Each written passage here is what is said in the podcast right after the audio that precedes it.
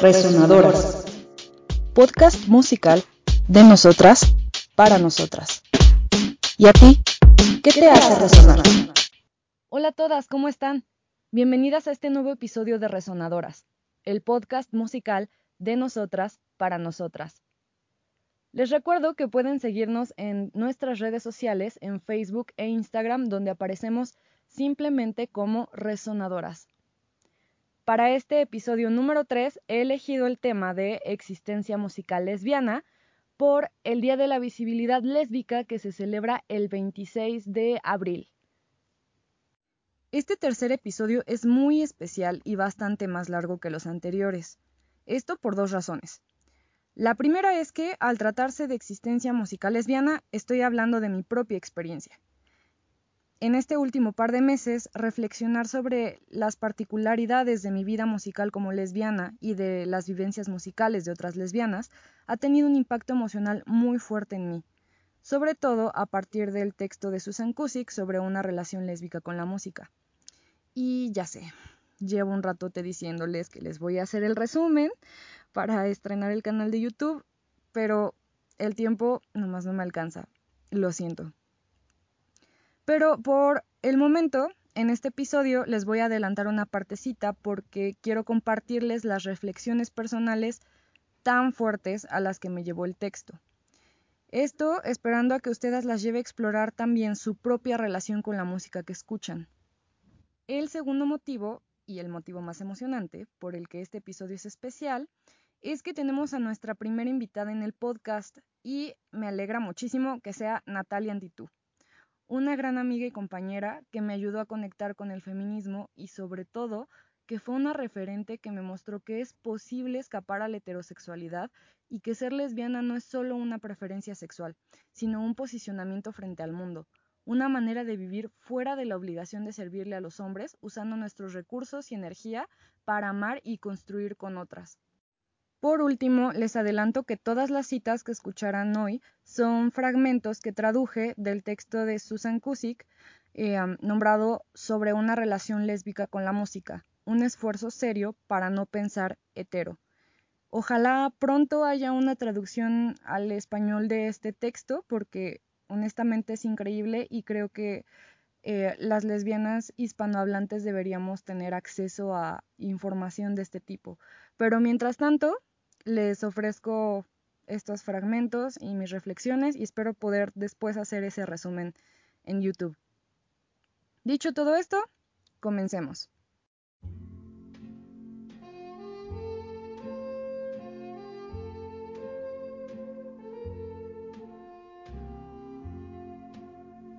Recuerdo la primera vez que me enamoré, contemplando la radio que estaba encima del refrigerador fascinada por el sonido de la voz de una mujer saliendo de ella, memorizando la canción, de alguna forma amándola, corriendo a la cocina cada vez que estaba ahí, permaneciendo debajo de ella, paralizada.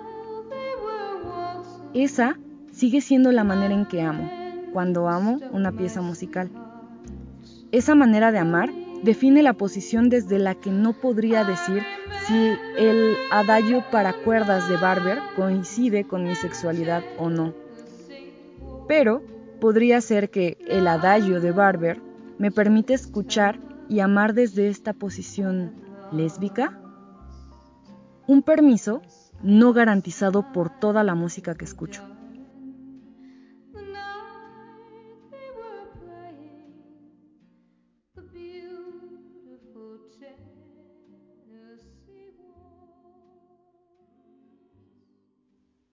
Antes de contarles lo que me detonó este fragmento que les traduje, quisiera ponerlas un poquito en contexto sobre la forma en que la autora concibe su relación con la música.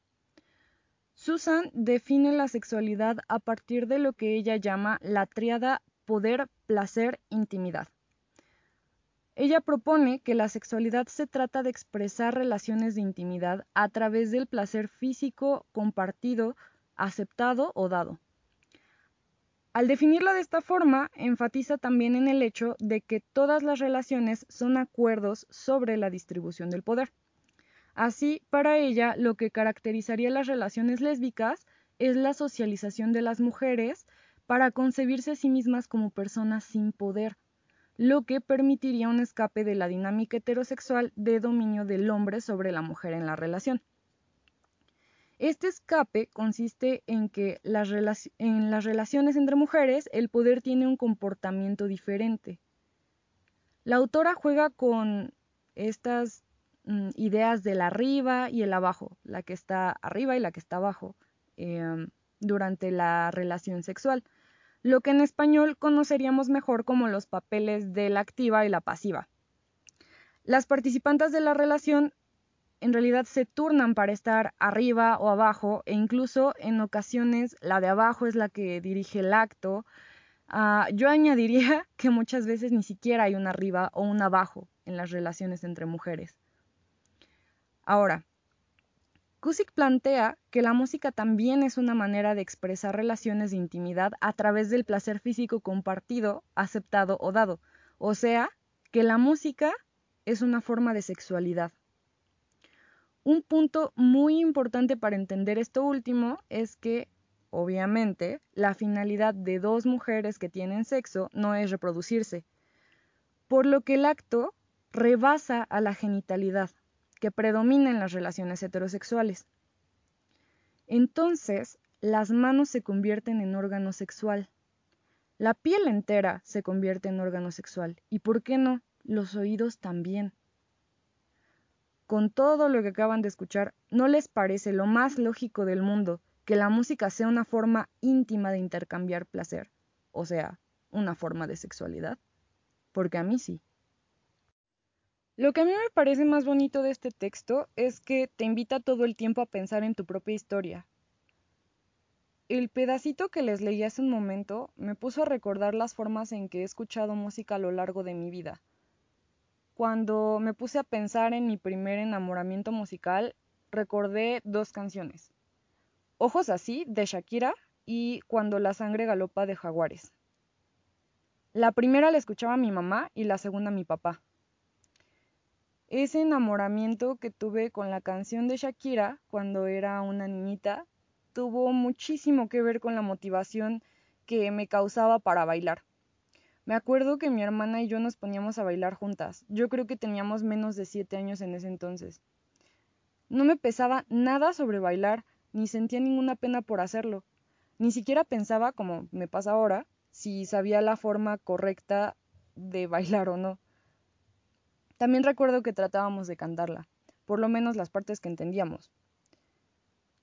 Cuando la sangre galopa es otra historia. Recuerdo esa canción como con mucho misterio. Mi papá es un melómano sin remedio que colecciona discos desde chico. Entonces nos hablaba de su música como algo casi mítico. De alguna forma eso a mí me hacía sentir que no eran canciones que como niña me pertenecieran. Y sí, hola adultocentrismo. y por lo tanto, lo que me removían era casi clandestino. Nunca intenté cantar esa canción ni poner el disco por mi cuenta, pero sí sentía un escalofrío atravesarme cuando la escuchaba. Como se pueden imaginar, ni mi mamá ni mi papá bailaban a jaguares, y jamás vi a nadie que lo hiciera ni en la tele ni en mi entorno. Entonces, además de entender por primera vez esa división arbitraria entre la música que se baila y la que no, aprendí a contemplar la música y dejar que me inundara sin expresar físicamente lo que sentía al escucharla. Esa segunda manera de escuchar, de gozar clandestinamente y sin demostrarlo, fue la que me permitió entrar sin mucha dificultad en el mundo de la llamada música clásica, que tiene una historia bastante patriarcal de anulación del cuerpo, que irónicamente produce el sonido.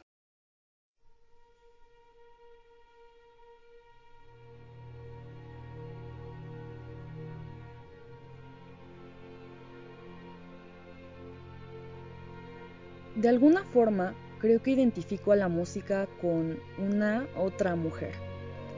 Y porque me identifico con ella en cierto sentido, intento tratarla analíticamente como me gustaría que me trataran a mí. como una sujeta que podría tener cosas que decir que son totalmente diferentes de lo que las personas que escuchan esperan oír. Siento una profunda, profunda renuencia a involucrarme en lo que se siente como el desmembramiento del cuerpo de la música en las categorías de forma, melodía, ritmo, armonía, porque pienso que tanto las estrategias esencializadoras como las estrategias desmembradoras se sienten muy parecido a aquellas violencias que son cometidas en los cuerpos y almas de las mujeres reales. Y dado que hablo en serio cuando digo que amo a la música, no puedo soportar hacerle semejantes cosas a mi amada.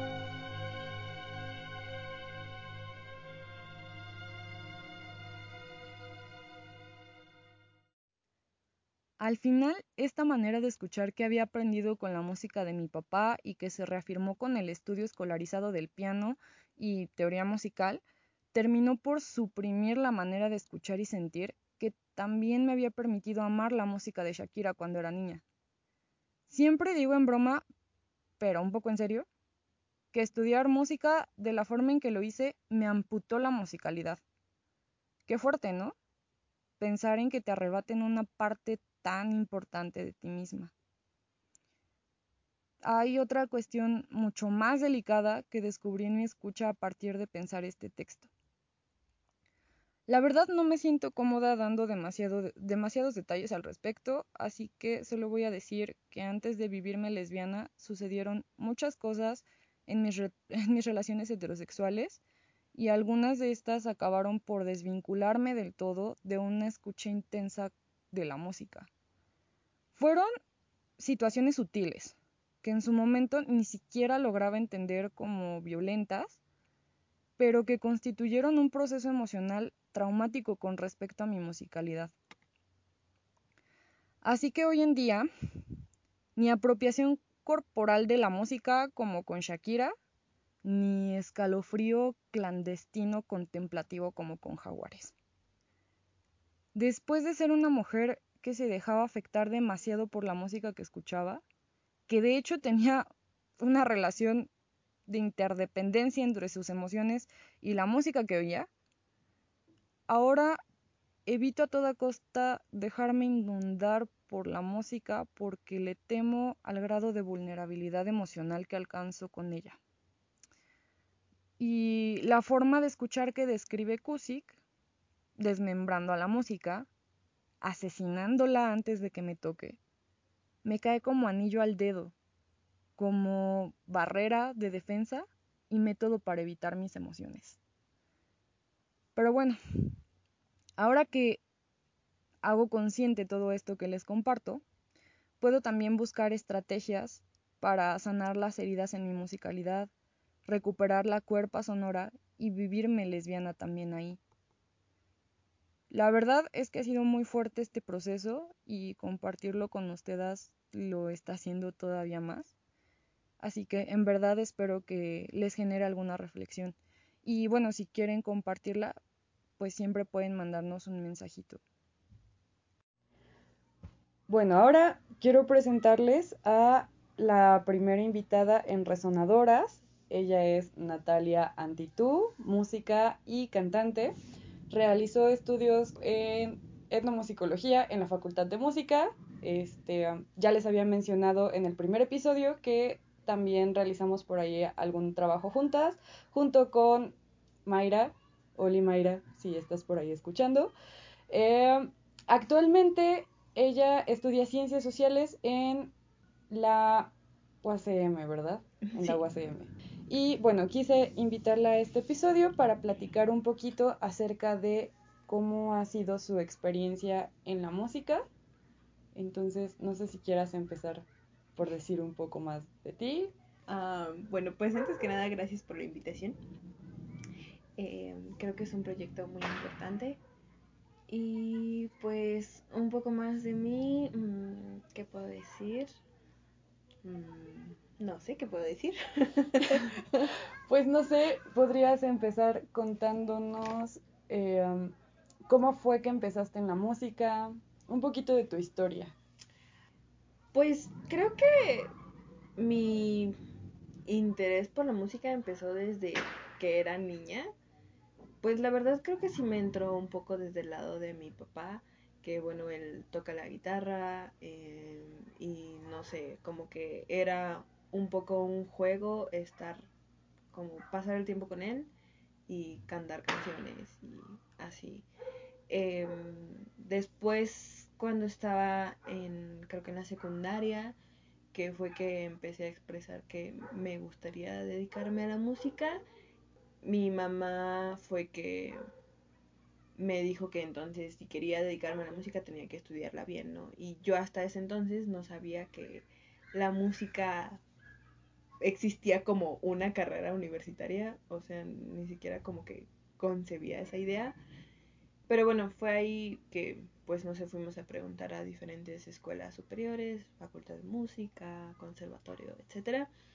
Y pues obviamente nos dijeron como pues que lo que se estudiaba era música académica, ¿no? Música clásica. Y pues a partir de ahí fue que empecé a tomar como algunas clases particulares, pero pues sí todo enfocado mucho a la música académica y creo que en ese momento, digo, sí me gusta, me gusta mucho, pero en ese momento em, creo que esta idea de dedicarme a la música académica me fue de alguna manera impuesta más que que yo lo haya elegido, ¿no? Entonces, bueno, pues así fue un poquito de cómo empecé. Y pues dentro de mi educación musical creo que me topé con mucha violencia y justo tiene que ver con violencia por el ser mujer. ¿Recuerdas en qué momento te diste cuenta de que era diferente ser mujer en la música? Justo yo entré a estudiar como a una pequeña academia que nos preparaba para hacer los exámenes de ingreso a las escuelas de música y creo que fue a partir de que empezamos a notar como la diferenciación en qué carreras eran consideradas para mujeres dentro de la música y qué carreras eran como consideradas para hombres y también desde estos prejuicios de que principalmente eh, las mujeres nos íbamos hacia canto estos prejuicios, pues sí, bastante misóginos de que las cantantes son, no sé, muchas cuestiones pues bastante peyorativas incluso.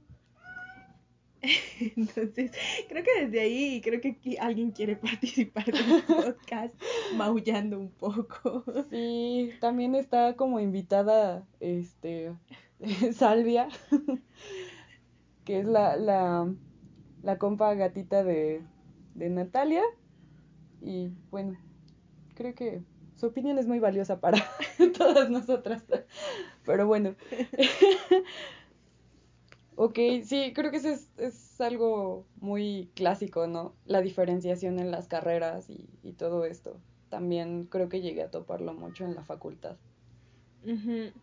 Sí, y bueno, o sea, en ese entonces era como lo que alcanzaba a analizar, ¿no? Porque a pesar de que estaba viviendo violencia en ese momento, específicamente pues acoso de parte de el profesor que nos daba clases, pues en parte porque yo era muy chica y lo tenía muy normalizado, pero supongo que también era una manera de protegerme, pues no alcanzaba a dimensionar que esas cosas que estábamos viviendo eran violencia en ese momento.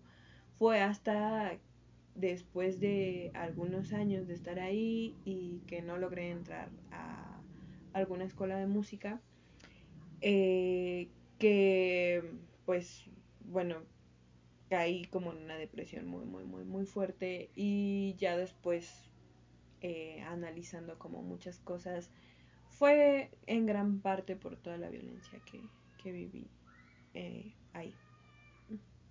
Sí, es muy fuerte, es muy fuerte lo que pueden hacernos también en, en las escuelas. Tú, por ejemplo, ¿cómo experimentas todo eso que viviste, toda la, la violencia, cómo la experimentaste tú en tu quehacer musical? Pues ha sido muy fuerte y hasta el día de hoy que ya han pasado como 11 años de que empecé a estudiar música, me sigue afectando muchísimo. Desde este lado del pánico escénico, o sea que sí, mucha gente experimenta miedo o nervios al momento de presentarse, pero de verdad era un pánico muy, muy, pues sí, que me impedía totalmente hacer las cosas que yo sabía hacer, ¿no? Porque las sabía hacer. Y aparte también desde este lado de la incredulidad conmigo misma de pensar que no sabía hacer bien las cosas, cuando pues bueno, en los últimos años me he dado cuenta que en realidad sí las sé hacer. Y cómo, bueno, me imagino que no fue un evento de iluminación, ¿no? Este cambio de reconocerte las cosas que sí sabes hacer. Pero no sé si quieras y puedas contarnos un poquito de ese proceso, de cómo bueno, después de que salí de estudiar de esta academia, digo, en ese entonces yo aspiraba a la carrera de canto, pero insisto, ah, sí, me gusta mucho el canto y es a lo que me dedico musicalmente, pero pues en ese entonces era desde este lado del canto académico, del bel canto, y que me gusta muchísimo, pero pues, insisto, era como una idea impuesta, ¿no? De si vas a hacer las cosas, las vas a hacer bien, porque pues hacerlas fuera de la universidad o del ambiente profesional académico, pues no es lo correcto, ¿no? Entonces, em, pues al no poder alcanzar algo que además se me había impuesto, pues caí como en esa depresión, me salí de clases de música y empecé Mm, bueno, primero estuve algunos años como sin estudiar y después entré un rato a estudiar eh, letras y creo que eso fue como el lo primero que me empezó a sacar como de pues sí, de uno de la depresión y de esta idea de yo no poder hacer cosas bien, aunque en ese momento no me estaba dedicando a la música, ¿no? En ese momento la tenía como totalmente de lado. Pero bueno, eh, a pesar de que me gustaba en ese momento la carrera de letras hispánicas, eh, pues, o sea, era eso, ¿no? Me gustaba como algo interesante, algo divertido, ¿no? Algo a lo que pretendiera dedicarme. Entonces fue cuando empecé a extrañar la música. Pero justo al haber vivido como un proceso eh, donde me había encontrado con varias ideas políticas con las que coincidía, yo ya no me veía en este lado interpretativo de la música académica, ¿no? Entonces fue cuando recordé que existía esta carrera de etnopsicología y me puse a explorar y dije, claro, esto es un poco más yo, porque sí está la música, pero también está este lado eh, pues de análisis social, cultural, político, etcétera, ¿no? Y pues bueno, me salí de la otra carrera y fue cuando eh, ahora sí logré entrar a la facultad de música y fue como el digo entré con un poco de nervios pero sí eh, me sentía muchísimo más segura al momento de realizar los exámenes porque ya no me encontraba en el mismo lugar de violencia, de indefensión, de inseguridad, donde yo misma y quienes se encontraban a mi alrededor me menospreciaban en la música, ¿no? Entonces, eh, creo que eso marcó totalmente la diferencia y cuando me entregaron mis resultados, pues, o sea, fueron muy, muy, muy buenos resultados, ¿no? Entonces creo que ahí fue como el primer eh, atisbo real de o sea, todo lo que te hicieron creer de que eres mala en la música no es cierto, ¿no? Aquí están los resultados, ¿no? Pero, eh, pues entrar a la facultad de música, aunque sí me trajo muchas cosas eh, muy buenas, también fue regresarme un poquito a ese ambiente del cual me había salido y del cual no quería formar parte. Entre eso y que, pues, para la carrera de musicología no tenían, eh, no teníamos opción de tomar materia de canto, pues como que me desanimó un poquito, ¿no? Entonces eh, fue ahí cuando decidí estudiar ciencias sociales porque eh, creo que me podía dar como pues todas las herramientas de investigación por el lado de lo social y empezar a generar yo mis propios proyectos musicales por fuera. Y pues finalmente como el último gran paso que tuve como para empezar ya a tener un poco más de confianza en mi quehacer musical fue que me vi obligada a ella. No, no tuve de otra, em, pues justo vino la pandemia, eh, me encontraba en una mala situación económica y aunque quería hacerlo desde hace tiempo no me animaba porque justo todavía no me terminaba de convencer de que podía hacer yo las cosas bien. Entonces em, fue hasta que me vi muy en una situación muy precaria que dije, ok, voy a dar clases, ¿no? Y a ver cómo me va. Y desde el momento en que empecé a dar clases y que, digo, también por todas las situaciones de violencia que yo había vivido en mi formación musical, fue que dije, yo no quiero dar clases de la misma manera en que me las dieron a mí. Y que digo, no, no toda mi experiencia eh, como estudiante de música ha sido mala, principalmente con mis maestras de canto, creo que en su gran mayoría y en especial a Jennifer, que ha sido mi maestra desde hace ya varios años, pues han sido un amor de personas y he aprendido mucho de ellas, ¿no? Pero de ahí en fuera, en general, mi experiencia pues sí fue violenta o al menos incómoda. Entonces sí dije, yo no quiero dar las clases desde, desde ese lugar, ¿no? Entonces al aplicar otro tipo de pedagogía, pero también de ver que sí podía yo transmitir mis conocimientos y que se veían los resultados de mis alumnas, fue que dije, wow, espera, o sea, toda mi vida musical me han convencido de que no soy buena y de que no sé hacer las cosas, pero en realidad soy mucho mejor maestra de lo que fueron muchísimos para mí, ¿no? Y creo que muchas personas que me oyeran decir esto pensarían que lo digo, no sé, que soy alguien ególatra o algo así, pero creo que después de tantos años de no creérmela, aceptarlo es un posicionamiento político para mí muy fuerte, ¿no? Sí, claro. Es que es algo que también últimamente he comentado más con otras morras, ¿no? Como para los hombres es muy fácil mostrar cualquier habilidad que tengan, por mínima que sea, y ser reconocidos ampliamente y para nosotras es como prepararnos tantos años, tener tantas habilidades y no tener la capacidad de reconocer para nosotras mismas que estamos haciendo las cosas, este, no bien, ¿no? Increíbles. Y pues sí, es, es un proceso complejo. Esto, esto es algo complicado lo, lo, que te voy a preguntar a continuación y es complicado porque creo que rara vez lo pensamos y todo esto también muy a partir del texto de Kusik. Eh, en su introducción al texto que ella hace sobre la relación lésbica con la música, ella empieza diciendo que tiene como esta desconexión de las partes de su vida, ¿no? Ella dice que tiene una yo lesbiana y tiene una yo música y una yo musicóloga, ¿no?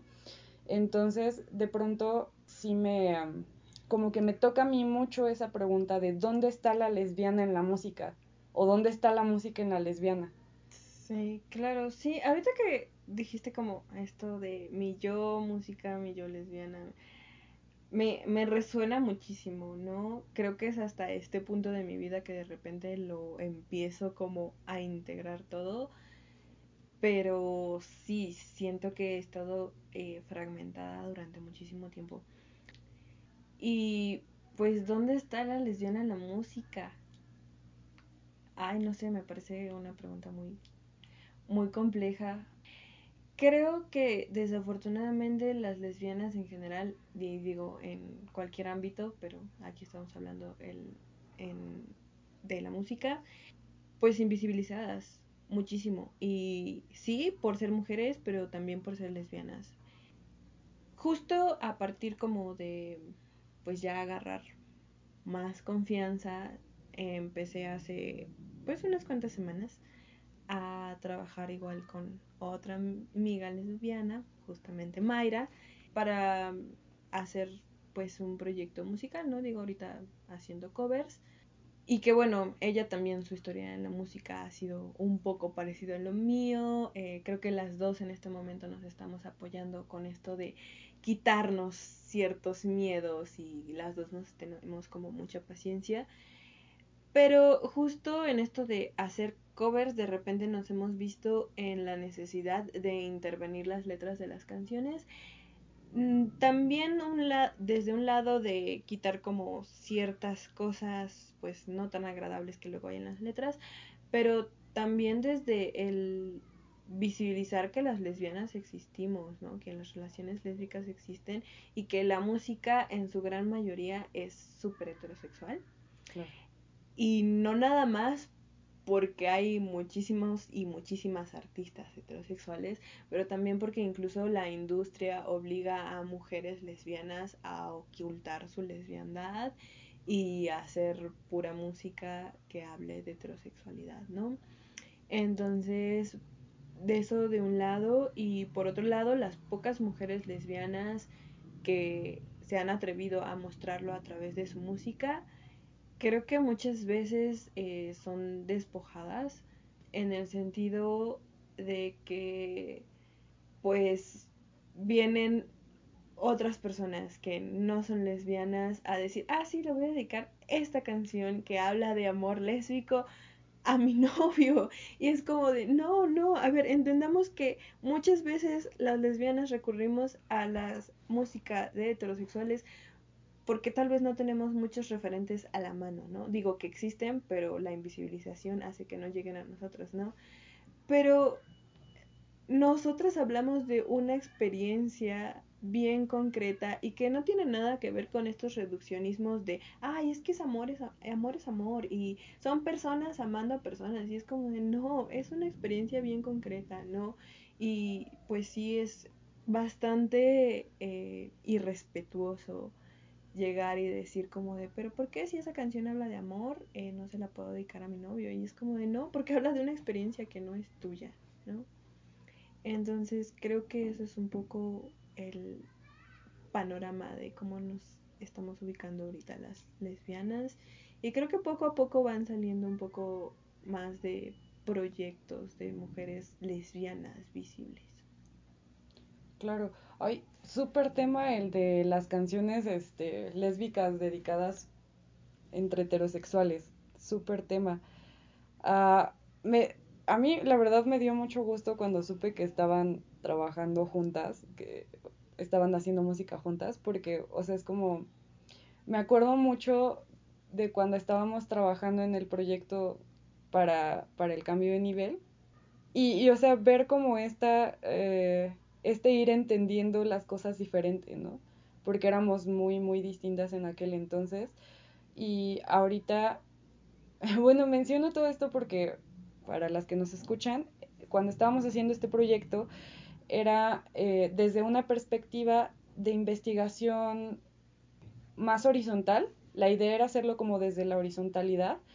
Y la idea de, me, me esta palabra de intervenir, porque en aquel entonces procurábamos no intervenir en medida de lo posible.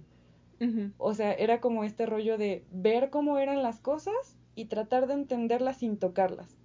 Sí, claro, y que, bueno, al menos para mí en ese entonces, creo que incluso llegó a ser como un poquito conflictivo porque en su momento, digo, alegremente hoy más lesbianas visibles, pero en ese momento yo era la única que tenía pues eso, ¿no? Ser lesbiana, visible, ¿no? Entonces el verme rodeada de un montón de experiencias que para mí ya no resonaban, que para mí era como un, ok, sí es importante de hablar de esto porque son mujeres que han pasado violencia, etcétera, pero que en mí no me estaban resolviendo, eh, pues situaciones que en ese momento estaban pasando, pues fue como un poco raro y justo ahora lo dices y era como este posicionamiento de el no intervenir, ¿no? Y creer que el no intervenir es la horizontalidad, ¿no? Cuando la horizontalidad debería ser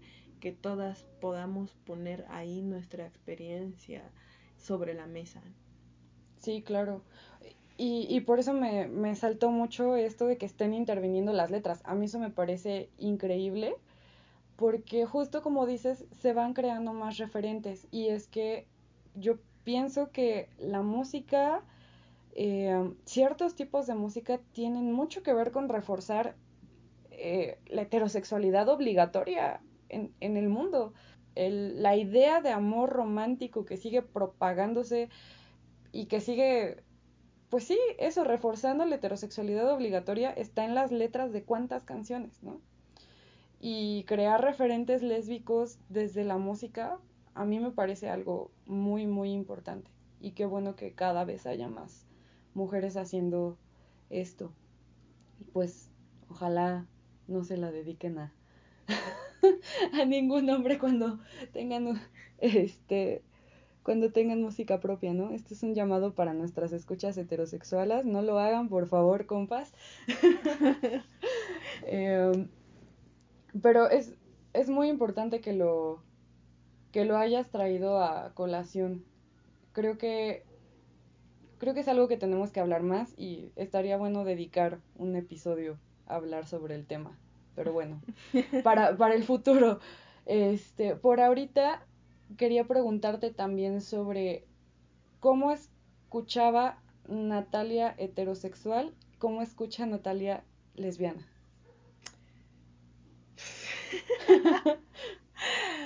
Ay,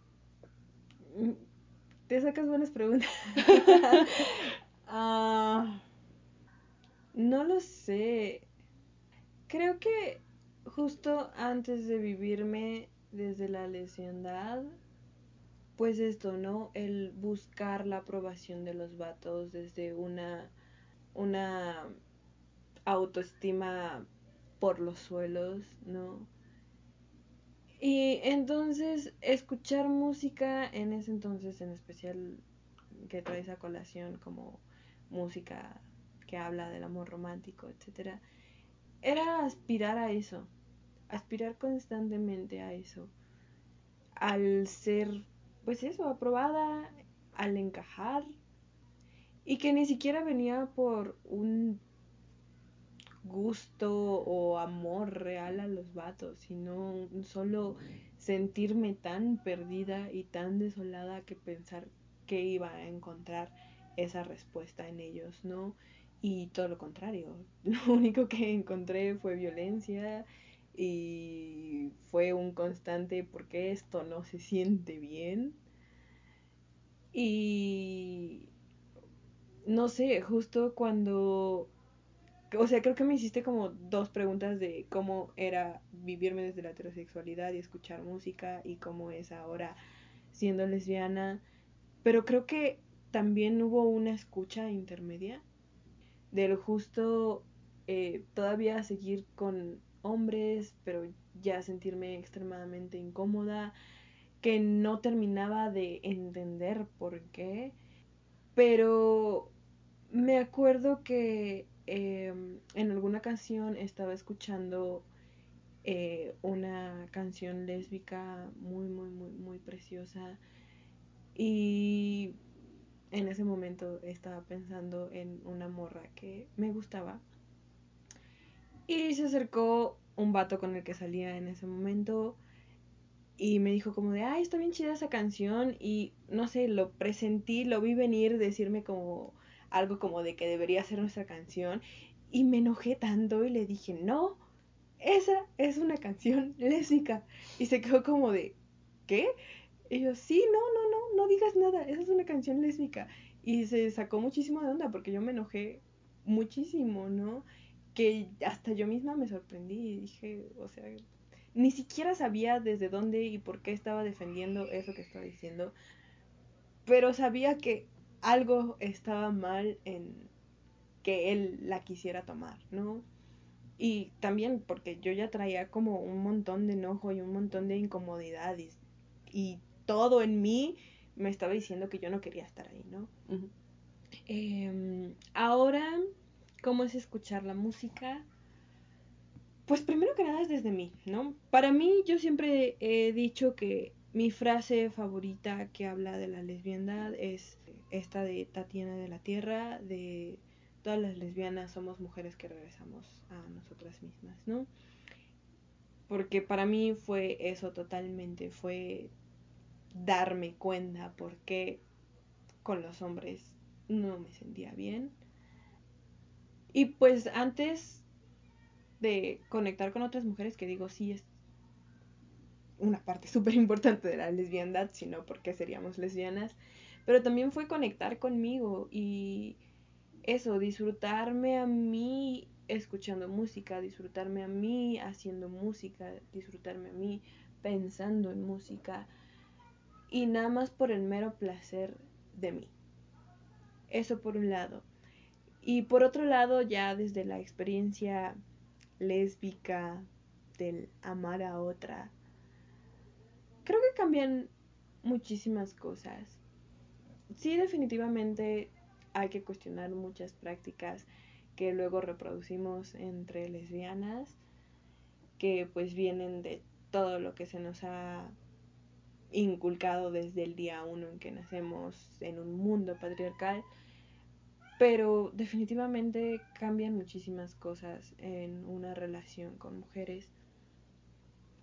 Y no sé, sí, tal vez escuchar también ciertas canciones que podríamos cuestionarles un poco la letra, pero que al mismo tiempo es como, ¿sabes qué? No, no tengo ganas de ser congruente, tengo ganas de amar a esta mujer preciosa que está enfrente de mí. Y si esta canción me hace sentir eso, la voy a escuchar y se la voy a dedicar. Y ya lo demás que tenga que cuestionar se vendrá dando. Pero ahorita solo quiero sentir. Y si esa, esta música me hace sentirlo, pues que bien, qué maravilloso, ¿no? Claro, sí, ay, qué bonito. A mí me encanta eh, cuando hablamos acerca de amar a otras porque se siente, es, es un cambio maravilloso porque me acuerdo mucho, o sea, para mí ese trabajo que hicimos juntas es como un punto de referencia para mí de antes, después, en el sentido de que, de que es como, como este no escucharse a sí misma, es el estar, para mí el estar en heterosexualidad era no escucharme a mí misma para tratar de hacer que los demás me escucharan. Creo que Salvia también quiere. se quiere hacer escuchar. ok, vamos a darle la bienvenida a Salvia. Que por cierto, Salvia también es una gatita lesbiana. Órale, ya, ya vino hasta acá para decir hola. Bueno, así como Salvia lo está haciendo ahora, en su momento yo también, o sea, eh, fue como esta sensación de, de estar todo el tiempo tratando de que otros me escucharan a mí, ¿no? Y justo el paso para empezar a, vivirme lesbiana fue el escucharme primero a mí misma y luego dar cabida al escuchar a otras y el poder entablar como cierto diálogo distinto con esas otras y creo que es algo que yo veo muy reflejado en la música en el sentido de la de la correspondencia con los sentimientos como tú lo estás planteando. Para mí también es totalmente diferente el dedicarle una canción a una mujer. Totalmente diferente, porque sabes que la manera en que te va a corresponder es muy distinta la respuesta va a ser muy distinta y las implicaciones son totalmente otras. Entonces sí, creo que creo que hace mucha falta que platiquemos acerca de bueno, de muchas cosas entre lesbianas, ¿no? hace mucha falta hablar entre lesbianas. Pero dentro de todas esas cosas, hablar de experiencia musical creo que es, es muy importante porque es algo que tenemos totalmente naturalizado, o sea, escuchamos la música y casi nunca estamos pensando en qué pasa cuando escuchamos esa música, ¿no? Y creo que creo que sí es importante hablarlo entre lesbianas porque la, la música, las canciones que escuchamos, las letras, configuran mucho de lo que pensamos y de lo que hacemos sin que nos demos cuenta, nuestro estado de ánimo, todo, ¿no? Entonces creo que sí es, es muy importante que lo platiquemos. No sé si quieras comentar algo como para cerrar. Ay, pues justo esto de cómo la música también nos atraviesa los sentires, pero también el cuerpo. Y cómo sí es diferente desde la lesbiandad. no sé, ahorita que estabas hablando me quedé pensando mucho en que el vivirme desde acá también ha hecho que la música me atraviese el cuerpo, o sea, no sé, lo siento en cada pedazo de mí como un escalofrío, pero un escalofrío bonito. no sé, es la descripción que se me viene. Y creo que ni siquiera me había puesto a reflexionarlo antes de aquí. Entonces, pues nada, agradecerte la invitación. Siempre es interesante hablar contigo, siempre es interesante hablar de lesbianas. Y pues qué mejor hacerlo desde lesbianas en la música. No, muchas gracias a ti, Nat, por, eh, por estar aquí, por compartir. También a ti, Salvia, muchas gracias por compartirnos este, tu, tu sabia opinión. Y pues nada, que hay que seguir, hay que seguir platicando sobre estas cosas, porque creo que también a veces la música no, no se no se ve como una urgencia y creo que también es urgente hablar de lo que estamos escuchando y de cómo estamos sonando. Muchas gracias, Nat. A ti, bye. Este ha sido un episodio muy fuerte, muy hermoso y muy potente también. Les agradezco infinitamente que mantengan su orejita atenta a este podcast. Espero que lo hayan disfrutado tanto como nosotras al prepararlo. No olviden seguirnos en redes sociales donde se está generando contenido bien interesante sobre músicas lesbianas, investigadoras y actividad musical de mujeres en general. Nos escuchamos a finales de mayo, donde vamos a estar hablando de un tema que en el mundo adulto céntrico se suele olvidar bastante, los sonidos y la música de las niñas. Eso es todo por el episodio de hoy. Chao. Resonadoras. Podcast musical de nosotras para nosotras. ¿Y a ti? ¿Qué te hace resonar?